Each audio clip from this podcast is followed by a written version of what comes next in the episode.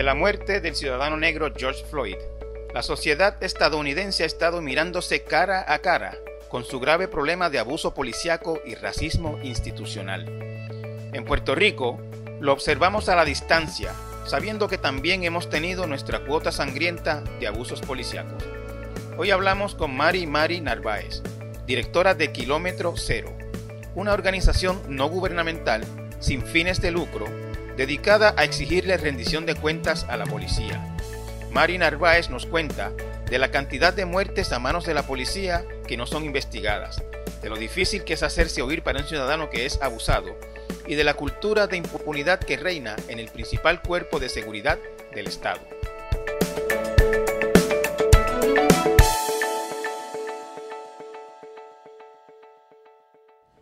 Saludos a la audiencia, bienvenidos a la edición de hoy del podcast eh, Torre Cota y Entrevista. Eh, me acompaña en esta ocasión Marimari Narváez, quien es la directora de Kilómetro Cero, que es una organización no gubernamental sin fines de lucro que monitorea las actividades de la Policía de Puerto Rico, ¿correcto? Así mismo, sí. Eh, buenas tardes, o buenas tardes, Benjamín, y a todos los radioescuchas de tu podcast. Todos los podcasts escuchas. Así es, exactamente. Sí, yo, yo, yo invité a Mari porque a raíz de la situación ocurrida en Estados Unidos con la muerte de George Floyd, pues hay una discusión bien amplia y, y hasta este momento profunda ¿no? en Estados Unidos sobre la cuestión de la policía y las prácticas policíacas de generaciones contra minorías y contra grupos marginados en Estados Unidos están mirándose a la cara eh, con ese problema ahora. Y, en Puerto Rico hemos tenido por mucho tiempo un problema de, brutalidad policíaca, de violencia de, ejercida desde el Estado a través de la policía. Y, no es un tema del que estemos nosotros eh, exentos ni ajenos. Y por eso quería hablar con Mari, que ha estado estudiando este problema. Eh, antes de llegar ahí, Mari, quería que nos explicara un poquito a la audiencia qué es Kilómetro Cero y de, de dónde surge. Sí, pues, eh, como no, Kilómetro Cero es una organización que fundé apenas hace dos años y nos dedicamos eh, mayormente, ¿verdad? Nuestra visión a largo plazo es defender la dignidad, el derecho a la vida y las libertades de la ciudadanía en Puerto Rico, de las personas que residen en Puerto Rico ante la violencia de Estado particularmente. Así que tratamos, ¿verdad? Eh, muy particularmente trabajamos con, tres asuntos. Uno es el uso de fuerza de la policía contra la ciudadanía.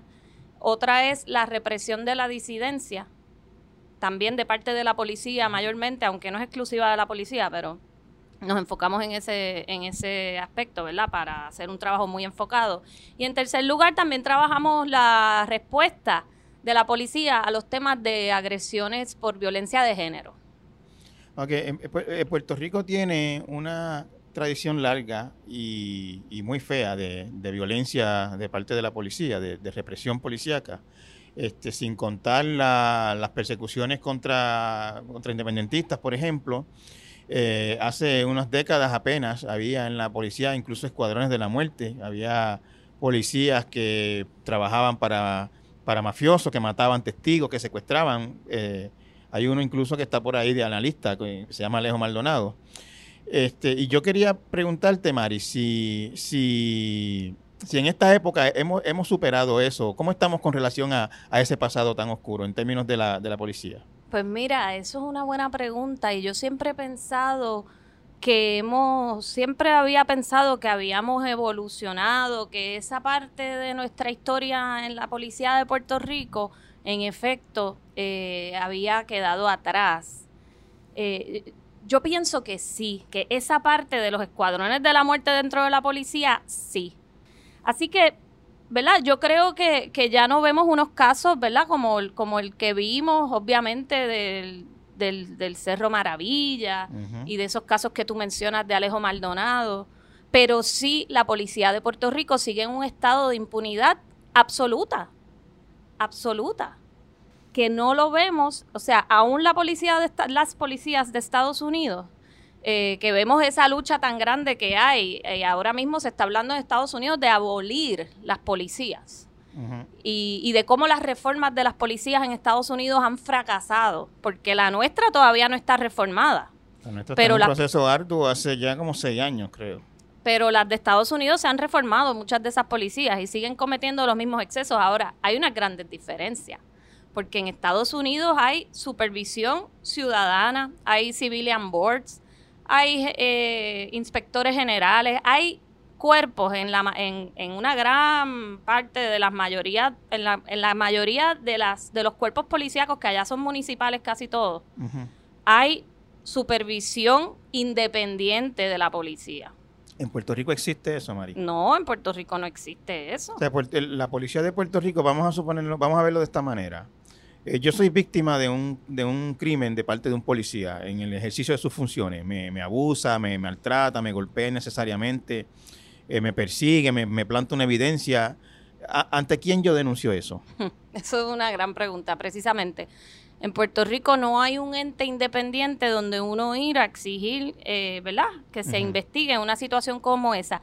Ni existe a nivel administrativo, porque a nivel administrativo lo único que hay es ir donde la propia policía a presentar una querella que ellos mismos investigan y que no lo digo yo, lo dice el propio monitor federal de la... La, misma policía se investiga a sí misma. A nivel administrativo, sí. Eh, a nivel administrativo, yo misma he considerado someter querellas y no lo he hecho porque ¿cómo voy a ir donde la misma gente que, yo entiendo que...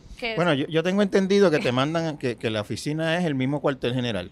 O sea, que tienes que entrar al mismo cuartel general y si tú eres, por ejemplo, una persona que a raíz de la experiencia que vivió, pues te produce ansiedad o lo que sea, el uniforme policíaco, claro. bla, bla, bla, pues, pues tienes que ir allí mismo a, a, presentar la, querella y, y en su último informe el propio monitor de la policía dice, el, monitor federal, en marzo presentó un informe que dice que esas investigaciones no tienen rigurosidad alguna, que no entrevistan gente más allá de policías mismos, que no buscan los videos de las escenas, eh, eh, en las investigaciones, por ejemplo, de uso de fuerza. Eh, o sea que esas investigaciones todavía no, ¿verdad? No cumplen con unos mínimos de rigurosidad investigativa. tú, me mencionas a mí, ah, si, o sea, si uno quiere una investigación a nivel administrativo, que uno va a donde, allí, a la cuartel general y a la división de, no sé cómo que se llama aquí. se llama responsabilidad profesional, creo que. Y, las famosas divisiones de internal affairs que hay en, en otras policías, este, es en el mismo cuartel. Ahora, a nivel criminal, si yo siento que se cometió un delito contra mí, ¿lo denuncio en el cuartel de la policía también? ¿Dónde lo denuncio? Eh, eso es el otro aspecto. A nivel criminal, antes, por ejemplo, había una oficina, una división de derechos civiles en el Departamento de Justicia. De, por ejemplo, en esa división fue que se investigó el caso de Cáceres. Que claro, el caso de Cáceres del 2007 es un caso muy especial porque había un video ciudadano. Hay un video que era, evidencia irrefutable. Exactamente, pero aún así, en esa época, eh, según... Y, y, perdóname, Mari, antes de que siga, no debemos olvidar que el policía que mató a Cáceres tenía un larguísimo historial de querellas de abuso, ninguna de ellas resuelta. así mismo. Eh, antes había por lo menos esa división que se encargaba de muchos de estos casos de funcionarios de la seguridad pública, eh, investigarlos y presentar cargos criminales. Ahora esas investigaciones están a cargo de los fiscales de distrito, que son los fiscales que trabajan todos los días con la policía, la policía los ayudan en sus investigaciones, son compañeros de trabajo y es muy difícil lograr que uno de estos fiscales presente eh, cargos criminales contra un policía, por ejemplo, por exceso de uso de fuerza. Aquí el año pasado la policía mató a 12 personas, es decir, a una persona por mes, que nosotros hayamos podido monitorear, claro. que no todos necesariamente salen en la prensa.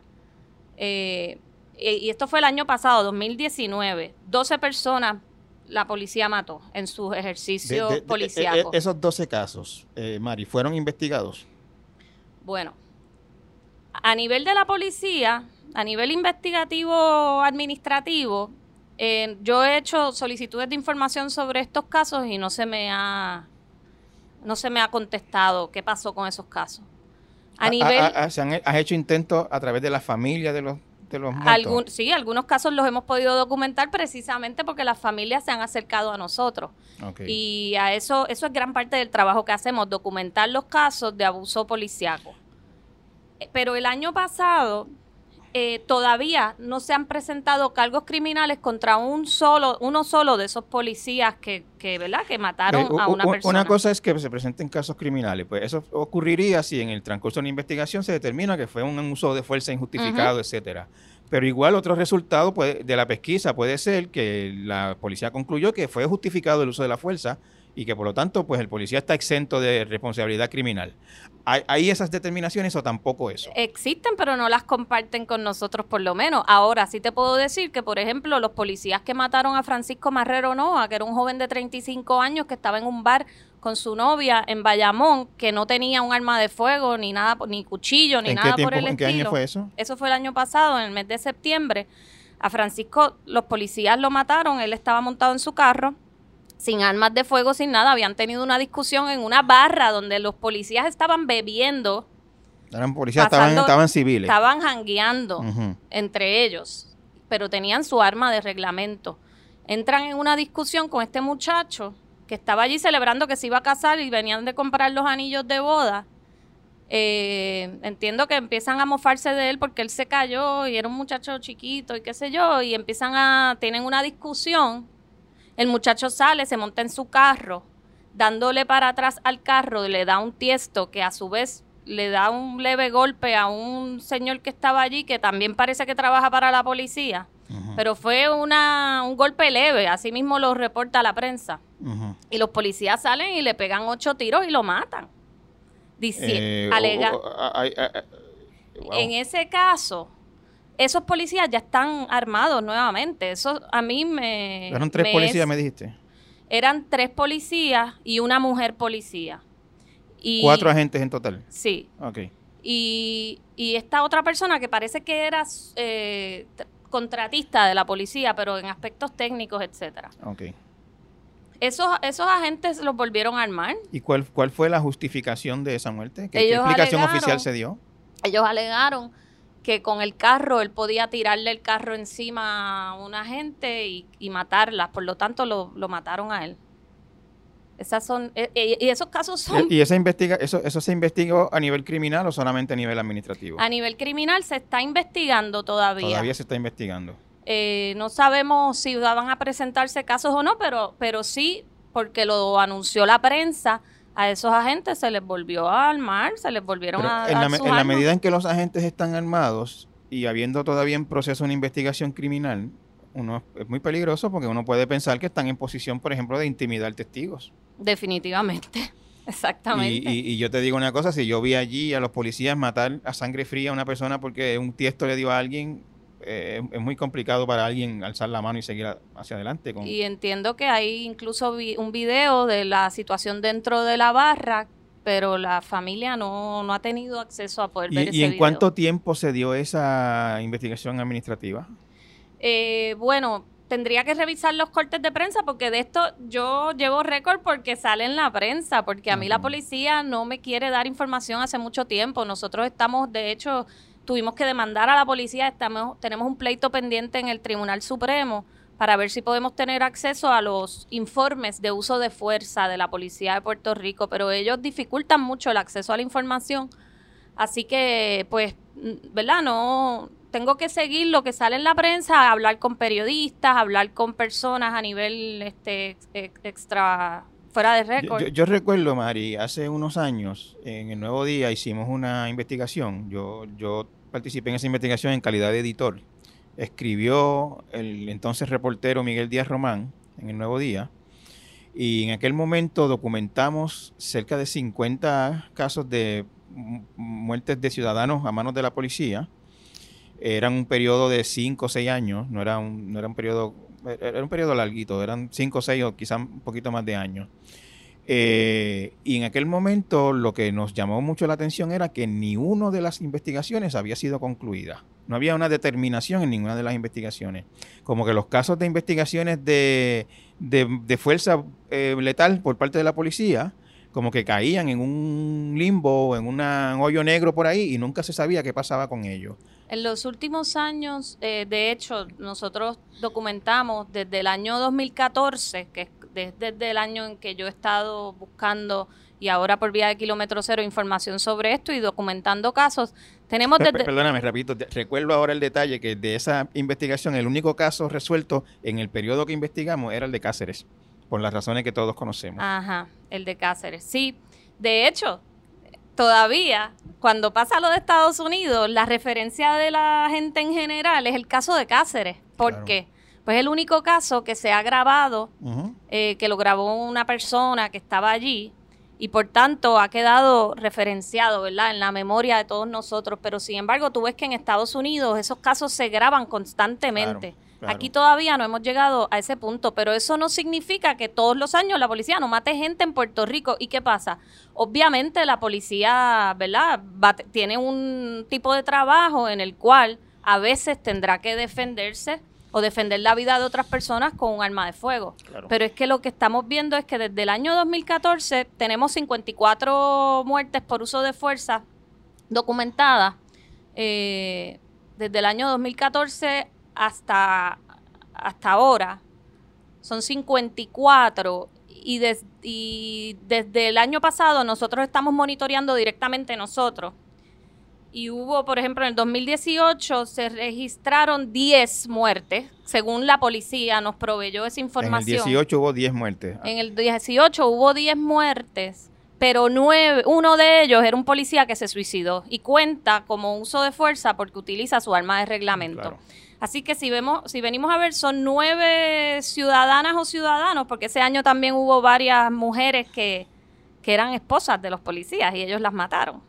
En casos son casos de violencia de, de género. violencia de género. Claro, que es un problema eh, rampante en la policía, según tengo entendido. Pero decimos, ok, pues son nueve ciudadanos en el 2018, pues el año pasado fueron 12. El año pasado nosotros estuvimos corriendo todo el año porque una vez al mes mataban a una persona. ¿Y qué pasa? Que yo lo que veo ahora que estoy viendo los casos en vivo y pudiendo entrevistar a algunos familiares o testigos que nos buscan, que, que, que vienen donde nosotros, lo que veo es que estas personas no están muriendo porque hay un tiroteo, un fuego cruzado y la policía se está defendiendo en un, en un fuego cruzado. De estas 17 personas que han muerto a manos de la policía desde el año 2019, 11 no portaban armas de fuego. 8 no portaban ninguna arma, ni siquiera un cuchillo ni nada por el estilo. Eh, dos eran personas con problemas de salud mental, atravesando crisis emocionales. Eso es, otro eh, problema bastante grave este, también. Mucho, habían chamacos negros, jovencitos, que los mataron en, Santa Isabel, Carlos Javier Betancourt, un muchacho de 21 años. Pues la policía pensaba que se había robado un carro. Eh, Carlos, Carlos no era un muchacho negro, pero un muchacho joven pensaba que se había robado un carro, pues lo mataron y fíjate que cuando chequearon él no tenía ni un arma de fuego. Aquí lo, de, lo, que tú me estás diciendo, yo se, nos quedó como en el aire la respuesta, eh, o, la se quedó en el aire el, tema de quién investiga. Investiga en el Departamento de Justicia, me decías que había antes una división de derechos civiles, ya no la hay. ¿Está desmantelada o no existe? No está en uso aparentemente porque no yo, sigo preguntándome, Mari, alguien sin mucha información, alguien de, de, campo, qué sé yo, que la policía lo abuse, le, lo, golpee innecesariamente, este, le golpea a un hijo o, lo que sea, sin mucha información, ¿qué puede hacer? Bueno. ¿Cuán fácil es para esa persona llevar su denuncia a quien la puede investigar? Bien difícil. Y ahora es más difícil todavía. Te, te, te cuento por qué. Eh, primero, esa oficina está desmantelada, la de Derechos Civiles, que era la que investigaba a estos eh, oficiales del orden público. Así que ahora tienes que intentar que un fiscal te tome una declaración jurada, etcétera, y decida, después de hacer la investigación, que ese caso tiene méritos para llevarlo a presentar cargos criminales. Y ese, es el procedimiento. O sea, un ciudadano, si, ¿dónde un ciudadano consigue un fiscal para que para que lo ayude? Tiene que ir al... no es tan fácil. No es tan fácil, por eso esa es la pregunta mía. Este, cuando hay un asesinato, por ejemplo, pues ahí obligadamente tiene que venir un fiscal a investigar, pero por ejemplo, este joven que el otro día lo dejaron quemando unas patrullas, le tiraron la patrulla encima, él iba en una motora, lo impactan con la patrulla, lo dejan, el muchacho queda pillado debajo de la patrulla y ahí lo dejan alrededor de media hora quemándose sin coger siquiera un gato para levantar el carro, para poder sacarlo sin hacer un gesto, hasta que llegó una grúa. Media hora después ya el muchacho, el muchacho tuvo que recibir injertos de piel, fue operado varias veces en centro médico, pasó un mes allí. Ese muchacho que se llama Jonathan, más allá de presentar una querella a nivel administrativo, que lo hizo, y eso durará el tiempo que sea, porque esa querella no... Eso dura años y Eso dura años. Eh, ningún, ningún, ningún fiscal ha presentado cargos por ese caso. Eh, es bien difícil. Y, y antes, por lo menos, antes uno podía entonces demandar a la policía. A nivel civil, por lo menos. Podía hacer una demanda civil por violación de derechos civiles y por lo menos ahí había una capa de rendición de cuentas. Ya eso, nos, eso es cada vez más difícil porque con promesa eh, las, las denuncias, o sea, las demandas contra el gobierno, se, lo que están haciendo la mayoría de los jueces es paralizando todos estos casos, ni siquiera se ven, ni siquiera hay un juicio para determinar que el Estado violó tus derechos civiles, aunque no te pueda pagar ahora y te pague después. Entonces ya no hay ni abogados que lleven esos casos, porque tampoco el abogado ve, no puede ganar nada en el proceso. Claro, los abogados en los casos de demanda, eh, Así que por, la situación... por, lo, regular trabajan eh, eh, bajo el modelo de contingencia, creo que es que le llaman, que cobran si cobra el cliente. Exactamente, entonces es cada vez más difícil eh, en Puerto Rico ahora mismo están suspendidos nuestro derecho, digamos, al desagravio, por mínimamente, ¿no? Eh, es bien cuesta arriba, es bien difícil. A mí me llegan, me llegan víctimas, me llega gente y es bien, eh, siento una gran impotencia porque no les puedo decir. Lo único que les puedo decir es vamos a hacer una entrevista, vamos a utilizar los medios de kilómetro cero, vamos a hacer una denuncia vamos a dejarle saber al país que esto está ocurriendo, que le pasó a, Jonathan, que le pasó a Anthony, que le pasó a, una señora en Jayuya, le mataron el hijo frente a su frente, a ella, en su casa, porque era una persona que estaba atravesando un problema eh, emocional. hay muchos casos así. hay, este, muchos casos. si uno va a través de los años, puede encontrar decenas de casos de personas pasando crisis de salud mental que los policías no estaban preparados para manejarlas y la única manera que lo podían manejar era con fuerza letal. Y por ejemplo, el, monitor federal de la policía no supervisa ni pasa monitoría sobre casos individuales. Ellos, él lo que, lo que supervisa es, el, es que se lleve a cabo el acuerdo de reforma. Yo, quería llegar a ese punto en breve, pero, pero de nuevo quería redondear el, el, el tema de que, de que no hay alguien, no hay entes independientes supervisando eh, o investigando las posibles actuaciones irregulares, abusivas o criminales de, los miembros de la policía. El NIE pasa, hace unas investigaciones, pero el NIE son policías. En el NIE son policías y entonces lo que ellos hacen unas investigaciones con una perspectiva de policía y entonces que es la misma que tienen muchos fiscales, no todos, pero la mayoría que todos se lo adjudican a la legítima defensa y te dicen es que después el juez este, ellos van a levantar el argumento de legítima defensa y no voy a tener caso. Bueno, pues el juez que lo de, que lo defina, pero no, no llegan ni a ese paso de una regla 6. En tus investigaciones, ¿tú has encontrado algún ejemplo de policía juzgado en tribunales por uso excesivo de fuerza contra un ciudadano? Muy poco. El único que recuerdo ahora mismo, después de Cáceres, por supuesto, eh, que fue un caso excepcional, eh, sí hubo un caso en el 2017 contra un muchacho dominicano, contra un policía que mató a un muchacho dominicano llamado Aneuki. Eh, ¿Ese fue el de una hueva de comida? Sí. Sí, ese, caso también era... Eh, ese caso lo, sometieron, lo radicaron eh, y, el, y el señor, pues la, el policía fue preso, pero es el único caso que conozco en los últimos años que haya sido procesado criminalmente, ni siquiera el FBI entra en esto. Pero en ese caso del ese caso del que tú me estás hablando, yo encuentro que también es excepcional porque tampoco era un policía que estaba en, en su deber ni fue un incidente ocurrido en el transcurso de una intervención policíaca. Eh, fue una discusión en un sitio de comida eh, con, con, un recuerdo, con tintes xenofóbicos, el, policía contra el muchacho dominicano. y le dio un tiro en la cara. Eh, ahí Sí. en, en- en un- en pero una no, discusión pero, tonta. pero yo tengo casos muy parecidos que no digo yo digo yo porque los hemos documentado no es que sean Ajá. mis casos pero eh, muchos de las muertes de ciudadanos a manos de la policía son de policías que están francos de servicio fuera de horas laborables pero andan con su arma de reglamento y resuelven las cosas a tiro limpio Li- sinceramente eso es lo que yo veo Claro. eh, porque el día de Navidad también mataron a un muchacho llamado Hernán Monroy Barreto en Aguadilla. Venía de la casa de su mamá donde celebró la Nochebuena con sus hermanos y hermanas y parece que chocó a un policía que venía también con su familia. Choca el carro por atrás, el policía se baja, el carro del policía era una guagua grande, robusta, que no se hizo daño, el que sí se hizo mucho daño es el que lo chocó, que era un carro pequeñito. El policía se baja y alega que Hernán inmediatamente empezó a darle con un tubo. Ese policía salió de allí con un moretón en un brazo y, Hernán lo mató porque alegó que él le, le dio y que con un tubo, con un objeto contundente y le pegó tres tiros y lo mató. Y tú tienes que preguntarte qué pasó entre medio de esa, o sea, cuando él se baja del carro, ¿qué pasó? antes de que supuestamente él, él lo golpeara con el tubo, porque es raro, tú no crees que las cosas normalmente escalan, ¿verdad? No es como que tú te bajas del carro Claro. y alguien te empieza a dar como un loco.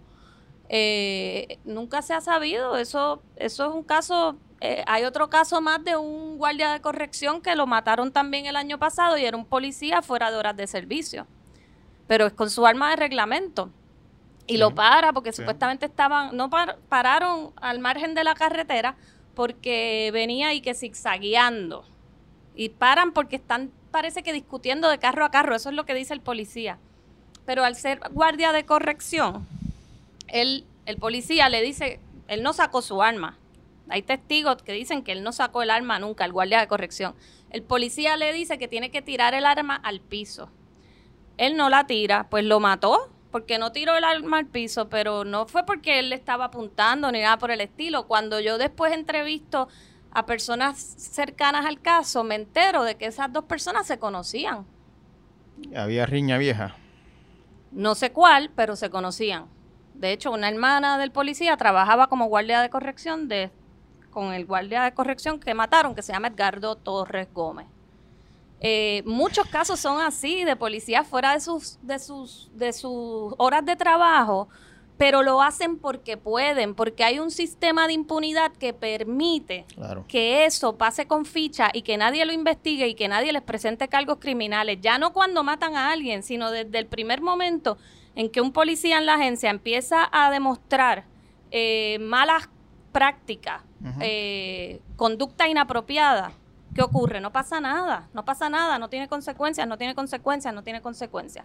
Así que cuando llegan a, ¿verdad? a este tipo de acto que es mucho más serio, eh, que, que puede privar de la vida a una persona, saben que eso no va a tener consecuencias en la mayoría de los casos. No hay un sistema, ¿verdad?, que, que pueda, eh, vamos, un sistema de rendición de cuentas de verdad. Entonces lo hacen porque pueden. Tú- Y, tú- y- y ahora más, porque no hay, en Estados Unidos, como te decía, hay cuerpos de investigación donde hay representación ciudadana, que son cuerpos independientes, les llaman civilian boards y tienen diferentes modelos. Pero existe esa supervisión de la ciudadanía. Aquí, la- lo más cercano a eso son organizaciones como la nuestra y ya tú ves, o sea, somos, no tenemos o ese tú- poder. Tú, tú me decías hace un momento que, que como parte de la reforma eh, no, no se investigan casos individuales, sino que el, el monitor de la reforma lo que hace es eh, eh, velando que se cumplan los acuerdos de la demanda. Los sistemas... Y, que- y- y en los acuerdos de la demanda no hay un requisito de montar una especie de monitor de, de internal affairs, de inspector general o algo por el estilo. eh, independiente no. Y eso es curioso porque la nuestra es la única reforma que no contiene eso. Todas las demás reformas que se aprobaron para Estados Unidos, muchas de las cuales ya culminaron porque eran más pequeñas que la nuestra, eh, todas incluían civilian boards, por ejemplo, o cuerpos de supervisión independiente Claro. eh, que algunos pues tienen mucha capacidad técnica y, y poderes de citación y poderes investigativos y otras tienen un poco menos, pero siempre hay participación de la ciudadanía y siempre es son cuerpos independientes de la policía. Todas las reformas de la policía en Estados Unidos que yo conozco, todos los consent decrees incluían un cuerpo como ese, pero la nuestra no. ¿Y alguien ha explicado por qué? ¿O tú sabes por qué? ¿O te sospechas por qué? No es como que me lo han explicado, pero a mí me parece que tal vez la de nuestra fue de las primeros, de las primeras reformas que se establecieron. Eh, yo quiero pensar, yo, ¿sabes? Para no pensar que, que, fue algo diseñado maliciosamente, pues yo, yo a veces pienso que fue falta de experiencia a lo mejor de parte del Departamento de Justicia Federal en aquel momento y que después se dieron cuenta que eso había sido un error. Por otro lado, nosotros no conocemos el contenido de las negociaciones que hizo el DOJ con el gobierno de Puerto Rico, que en aquella época era el de Fortuño y después fue con el de Alejandro García Padilla. Así que desconocemos si eso fue parte de una negociación, eh, que sí las hubo. Sí hemos tratado de llevar eso a la atención del juez en otras ocasiones, tanto ACLU como organizaciones hermanas nuestras. Eh, y se nos ha, o sea, siempre se nos ha dicho que para que, como esto es un acuerdo, para nosotros poder enmendar el acuerdo, tenemos que tener eh, la, la, ¿verdad? Que todas las partes estén de acuerdo en enmendarlo. Así que es un proceso como muy complicado, ¿no? Este, pero definitivamente en Puerto Rico va a haber que ir en esa dirección en algún momento, porque es muy difícil, eh, ¿verdad? O sea, ya de por sí reformar a las policías, ya estamos viendo que es un trabajo sumamente difícil y si no le das ninguna participación a la gente, eh, ¿cómo va, va, a cambiar esa perspectiva de confianza? ¿Cómo van a realmente, una de las cosas que la reforma exige es que se creen esos mecanismos internos de rendición de cuentas?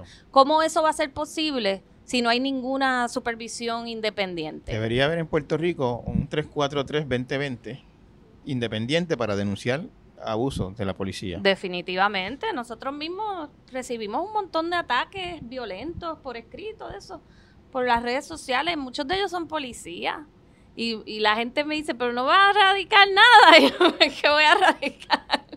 voy a ir al departamento de la policía. ¿Cómo es eso? Mari, eh, hemos dedicado un ratito a hablar de, la, de los problemas de la policía en el uso de fuerza letal. Eh, pero sin embargo, ese no es el único problema que puede eh, confrontar o, tener la policía en el manejo de, sus responsabilidades.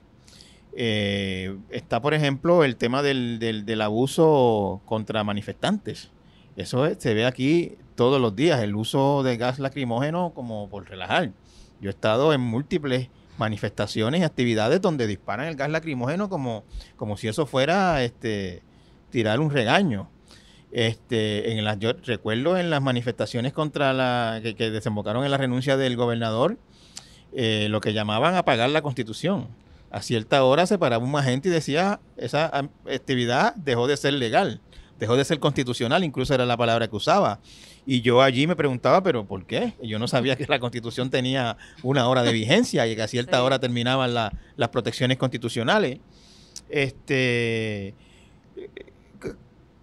contra eso tampoco hay mucho que, un ciudadano pueda hacer. Si en una manifestación contra la privatización de X cosa o, a favor de la liberación de tal fulano, le metieron un macanazo a uno maldado y le hincharon una, la cabeza o le, o le contorsionaron un brazo o lo que sea, ahí uno se queda igual también como sin mucho que hacer. Así mismo, eh, sí, antes por lo menos se podían llevar estas demandas civiles, como yo te decía, y eso era pues, de alguna manera, eso se suponía que incentivara eh, que el gobierno tomara medidas, eh, ¿verdad? de, de que, robusteciera esos mecanismos internos de, disciplina, etcétera, pero ya tampoco se puede, por lo que mencionábamos ahorita de la ley promesa, es muy difícil llevar estos pleitos, así que estamos realmente en eso, estamos, ¿verdad? No tenemos, no tenemos mucha protección nosotros lo que hacemos es que además de documentar también los casos que en el verano pasado, cuando Ricky renuncia, tenemos un documento que es público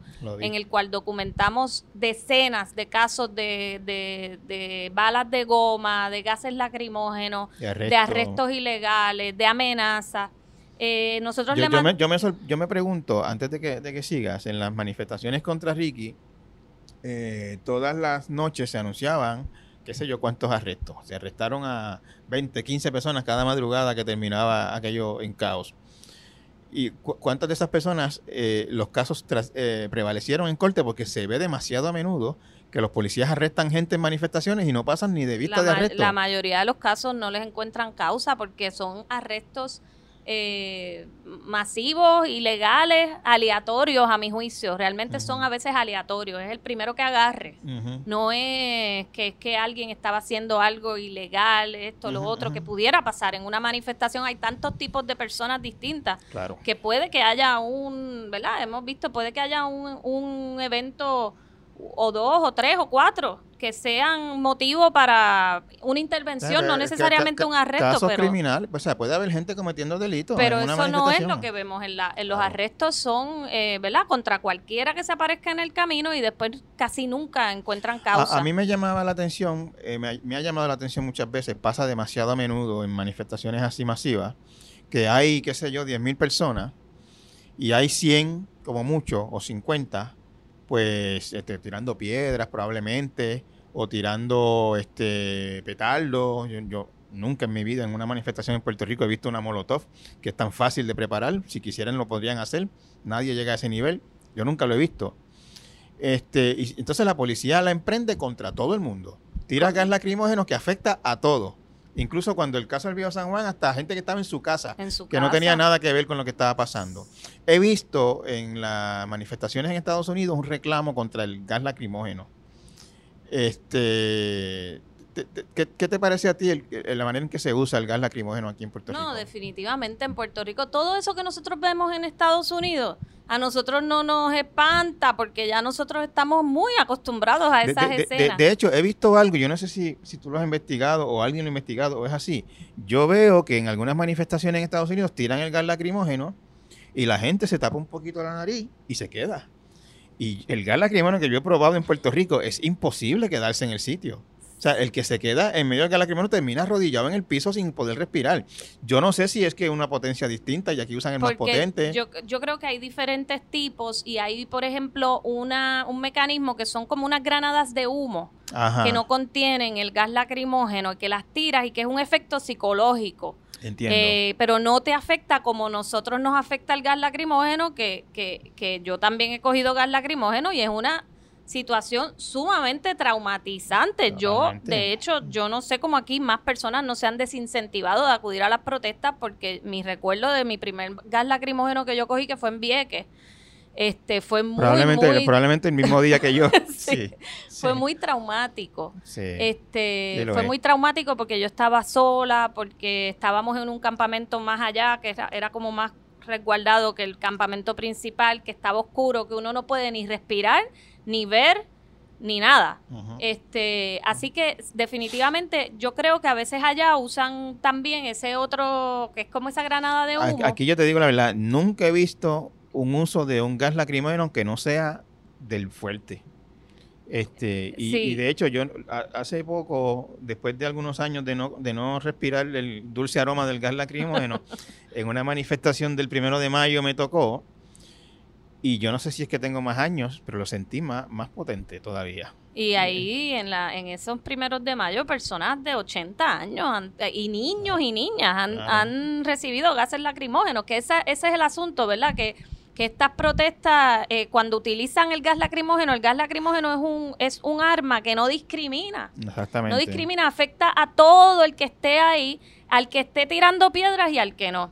Y el que está tirando piedras, también hay que ver, obviamente, que, ¿verdad? Si tú pones una bomba molotov, pues ya, y eso es otra cosa. Pero tirar una piedra a, un, a unos policías, aún eso está protegido bajo, bajo, ¿verdad? Bajo la libertad de expresión, porque eso es un acto que se da en un contexto particular, que es el de una protesta, no es un acto que se da en la calle porque tú quieres a- a- agredir al policía. yo- Nosotros no lo promovemos, pero no es lo mismo tú tirarle una piedra a una gente que tiene cascos, que tiene chalecos, que están armados, que tienen her- herramientas para defenderse de eso y en el contexto de una protesta que hacerlo eh, fuera de una protesta. Así que aún en, ese, en esa situación tú puedes intervenir con la persona, la puedes citar, la puedes remover, pero tampoco es que tú puedes tirarle gas lacrimógeno a esa persona y a todo el que está ahí. Yo, yo lo que he visto, eh, lo o sea, se vio prácticamente todos los días en el verano del 19, era que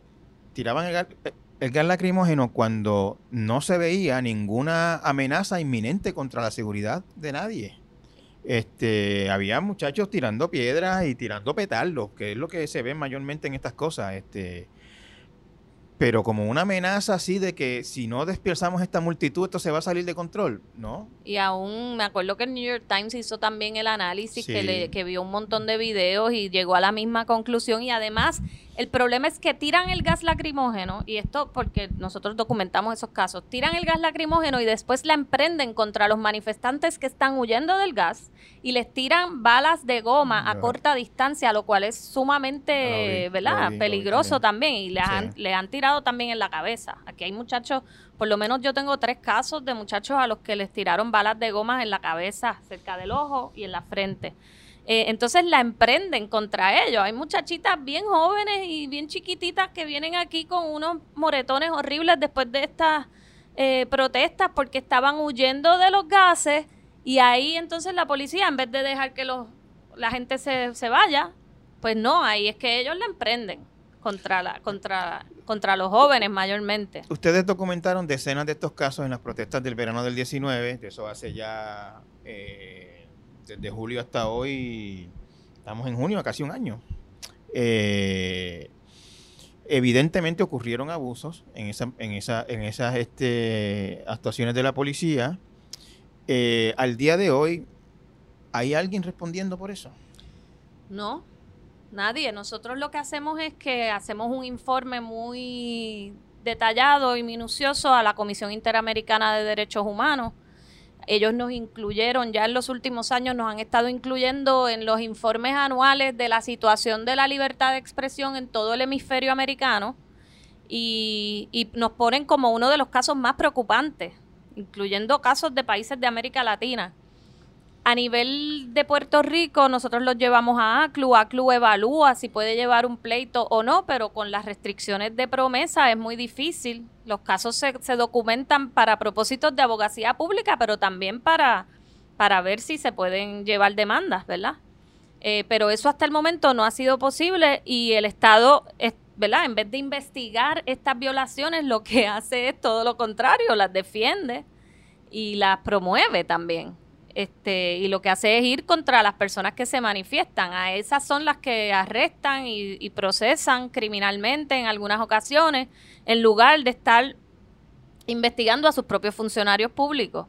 Así que aquí vivimos el mundo al revés y definitivamente la situación, por eso es que nos preocupa tanto la situación de impunidad de este país, o sea, de oficiales del orden público. que en la medida en que policías eh, abusaron de la fuerza en esas manifestaciones hace casi un año y no han visto que nadie haya respondido por eso. Ellos vieron a su compañero entrarle a macanazos a un muchacho injustificadamente o dispararle con balas de goma injustificadamente y ellos ven que ese compañero sigue ahí como si nada, pues... ¿Qué me, me, impide a mí ese? Bueno, volvió a ocurrir en enero cuando las protestas de Wanda renuncia también volvimos a documentar casos de balas de goma, gases lacrimógenos nuevamente.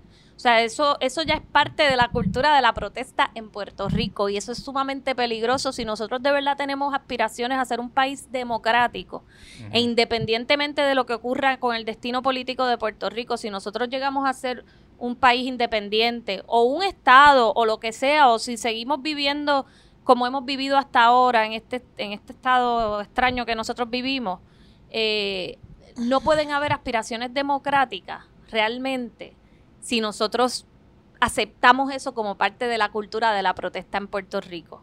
Eh, no hay manera de uno poder decir, nosotros vivimos en un país democrático si cada vez que salimos a manifestarnos nos estamos expuestos a, una amenaza como esa. Y hay personas muy valientes que siguen saliendo y que siguen y siguen y siguen, pero hay muchas personas que, que, que, son personas que están indignadas y que valen tanto como todas las demás y te dicen, yo no puedo ir para allá porque allí se va a formar un revolú después con la policía o hay muchos policías. La, la mera presencia de cientos de policías en una manifestación, eso es un uso de fuerza. Claro. Y eso ya te dice mucho, ¿verdad? Eso es un poco, eh, en parte eso es lo que, lo que nos anima mucho de la conversación que está habiendo en Estados Unidos sobre reasignar, repensar los roles de la policía. Eh, ¿Por qué la policía de Puerto Rico tiene que tener recursos para ir a pararse allí cientos y cientos y cientos de policías innecesariamente a desincentivar una, una manifestación protegida por la Constitución? ¿Por qué tenemos que gastar dinero en militarizar a la policía de esa manera para que puedan llegar allí que parecen los Robocops? Claro. Eh, ¿Por qué? Si el trabajo de la policía debe ser un trabajo de, intervenir, ¿verdad? Con, las personas que están cometiendo crímenes en la calle, y en este país hay muchos. Pero, pero ¿por qué la policía tiene que asumir ese rol? Incluso todos los que sabemos en Puerto Rico, todos los que hemos participado, eh, hemos cubierto, en mi caso, manifestaciones, sabemos que si hay una manifestación de, de 5.000 personas, pues no pasan de 100 o de 50 los que están haciendo, lo que no están siendo pacíficos, lo que no están haciendo una manifestación pacífica. Que yo creo que hasta menos. Yo sé, sí. Yo Puede ser 2, 3, Puede ser 2, 3, 4. Claro. Los que sean son una minoría ínfima, que no hace falta ese despliegue policíaco para... Yo creo que incluso los dificulta identificar a los que están haciendo las cosas mal, porque como son tantos los policías, pues eh, es más complicada la interacción con la, con la, con la multitud. Este, e, e, eso es básicamente de eso es que se está hablando ahora mismo en Estados Unidos cuando se habla de defund de police. ¿Qué, ¿Qué tú entiendes por el defund de police? Mira, yo lo que entiendo es que en efecto nosotros le hemos dejado unas responsabilidades a la policía que sin duda no le, no, o sea, no, no les competían esas, esos roles. Y en parte es responsabilidad de todos, ¿no? ¿Por qué en Puerto Rico, si tú estás teniendo una situación con tu hijo que tiene una situación de salud mental y tú lo quieres internar, ¿verdad? Este, ¿Por qué tiene que llegar la policía? ¿Por qué no pueden llegar profesionales de la salud, trabajadores sociales? El año pasado, como te digo, la policía mató a dos pacientes de salud mental y, e hirió a otros tantos. Excelente punto. Debería llegar un paramédico. Paramédicos, psicólogos, trabajadores sociales. ¿Por qué cuando hay una pelea de jóvenes, de, niños, de adolescentes en una escuela pública, casi siempre, ¿por qué mandan a la policía? Esos antes se, se resolvía entre los maestros y los trabajadores sociales, etcétera. Como te decía, ahora mismo con el toque de queda, etcétera, ¿por qué la policía tiene que ser la que esté vigilando si la gente tiene o no tiene puesto una mascarilla? Eso de verdad es trabajo de un policía, que eso implica entonces una intervención de ley y orden con una ciudadanía que no está cometiendo un delito por no ponerse una mascarilla. Eso es un asunto cívico, ¿verdad? que nos corresponde a la ciudadanía este, promoverlo, pero ¿cómo es que vamos a dejarle en manos de la policía que intervenga con gente que no está cometiendo un delito si no se ha puesto la mascarilla o si sale a una hora al supermercado o a la farmacia, pues, ok, está violando el toque de queda, pero no es un criminal. ¿Y por qué entonces esa persona tiene que estar sujeta a un arresto y a esto y a lo otro?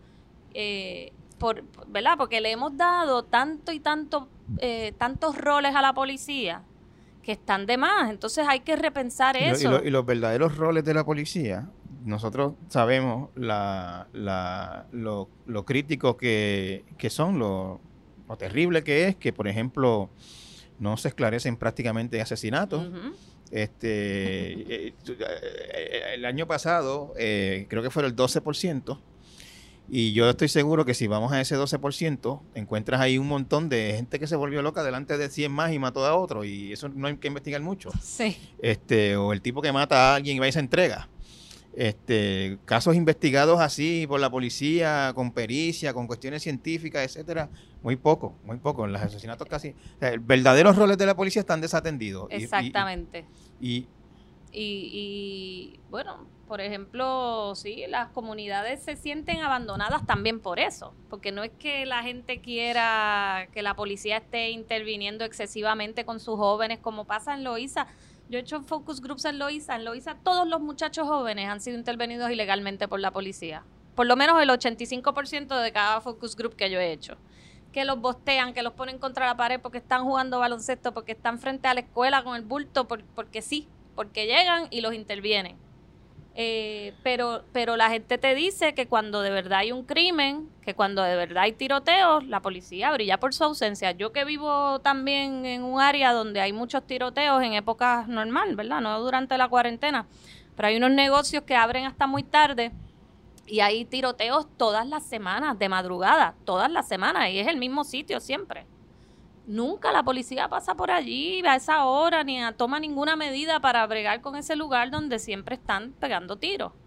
Este, entonces, ahí te das cuenta que, que, que, el verdad, exactamente el verdadero rol de ellos, que es el de lidiar con las investigaciones criminales que nos afectan a todos y todas en este país, pues ahí todo el mundo te dice, no, ahí la policía está missing in action, no llegan o llegan tarde o no, hay sitios donde simplemente ni entran donde simplemente ni entran. Mari, ¿has identificado eh, una cuestión racial, en, de, discrimen racial en la policía de Puerto Rico, como ocurre en Estados Unidos? Pues mira, sí. Eh, lo que pasa es que en Puerto Rico es un poco más difícil determinar eso, porque por ejemplo... Es más difícil determinar quién es quién, quién es qué, para empezar. Para empezar, sí. Eh, como el asunto racial no es un asunto exclusivamente fenotípico, eh, sabemos que está vinculado a otros fenómenos como la pobreza, como, ¿verdad? como la xenofobia. Eh, pues sí, podemos decir que en, la, en todos los casos que yo conozco, por lo menos los de muertes por uso de fuerza de la policía, todos eran personas de sectores marginados socioeconómicamente. Todos son personas de grupos empobrecidos en Puerto Rico. Lo que pasa es que cuando hacemos los pareos con el registro, con la base de datos del registro demográfico, todos dicen que son blancos. Todas estas víctimas aparecen en el registro demográfico, con la excepción de una, como blancos y como puertorriqueños, con la excepción de uno, que no sé si sería Neuqui, que era dominicano. Este, pero en la práctica, como nosotros buscamos, tenemos familiares y buscamos información y buscamos fotos, sí, hay mucha gente, eh, Wesley, el año pasado lo mataron en, en Humacao, la policía lo mató por la espalda, cuatro tiros, y el muchacho, dicen los vecinos, había un arma en el piso, no en sus manos. Y lo mataron cuando lo podían arrestar si le querían si le querían, ¿verdad? Y el muchacho era negro, era eh, 15 años, negro y, y, no lo, ¿sabes? No trataron de arrestarlo, sino que simplemente le pegaron estos tiros por la espalda. Eh, yo creo que hay un asunto definitivamente de clase, porque no he visto a ni una sola de estas víctimas ha sido alguien de una clase privilegiada. Todos son personas de, de, grupos empobrecidos o vulnerables, como son los pacientes de salud mental. Y, y pues sí, muchos de estos muchachos, como en Puerto Rico, la pobreza, ¿verdad? Mientras más pobre tú eres, más oscura tiende a ser tu, color de piel. Así que para mí es evidente que hay un vínculo, pero cuando tengamos mejor eh, categorización de datos, podremos tener una mejor investigación, ¿verdad? Pero mientras todo en, en, en el registro demográfico todos sean blancos, pues es un poco, es un poco más, más difícil. Mari, eh, ¿hay esperanza? ¿Hay algo en proceso que te diga a ti esto va a mejorar? Eh, la reforma de la policía, no sé si eso te da alguna esperanza. Este, algo que esté pasando que o, qué podemos hacer nosotros para este, bueno a mí me da esperanza porque eh, no la reforma de la policía la reforma de la policía para mí ha sido una gran frustración y decepción eh, pero sí, esta conversación que está habiendo en Estados Unidos eh, ha sido de gran esperanza para nosotros, porque vemos más cerca el día que podemos, en efecto, adoptar esta conversación también nosotros en Puerto Rico y porque lo importante, ¿verdad? nosotros siempre decimos en kilómetro cero, no queremos cambiar a la policía, queremos cambiar a la gente y que la gente empiece a exigir otra policía, otro tipo de intervención de parte del Estado y del poder con ellos y ellas, ¿no? Queremos que la gente esté más apoderada en sus derechos, que la gente pueda, eh, por ejemplo, comenzar a grabar más este tipo de intervenciones, tener esa complicidad con el otro, con aunque tú no lo conozcas, pero en Estados Unidos tú vas y y en otros países del mundo, Y, y, cuando tú ves una intervención con otro, tú grabas por ese otro, aunque tú no lo conozcas. Claro. Este, y yo creo que, que sí, que, que poco a poco vamos viendo que la gente, ¿verdad? Según vayamos contando estas historias, y nosotros utilizamos mucho el periodismo en ese sentido, porque lo que hacemos realmente es como contar estas historias, documentarlas y darlas a conocer, creo que, que vamos a ir creando eh, ¿verdad? Cada vez más complicidad de esa ciudadanía y, y, no es un trabajo en contra de la policía, es un trabajo en contra del sistema de poder en este país, ¿verdad? Los policías, muchos policías son gente decente, este y no, no es un asunto contra la policía, es un asunto contra el poder. ¿Y cómo vamos a rebalancear ese poder para que la ciudadanía pueda ejercer lo que eso es lo que se supone que sea una democracia, ¿verdad? En una democracia no queremos a las instituciones controlando a la gente, queremos a la gente pudiendo ejercer el poder sobre sus instituciones. Y a eso es que nosotros, ¿verdad? Eh, vamos dirigidos y creo que, bueno, que según van conociendo nuestro trabajo y conociendo las historias de las personas que han pasado por la violencia de Estado, creo que vamos a seguir desarrollando la solidaridad y la complicidad entre la gente para ejercer ese poder. No es fácil, no es fácil, uno se frustra y, recibe muchos golpes en el camino.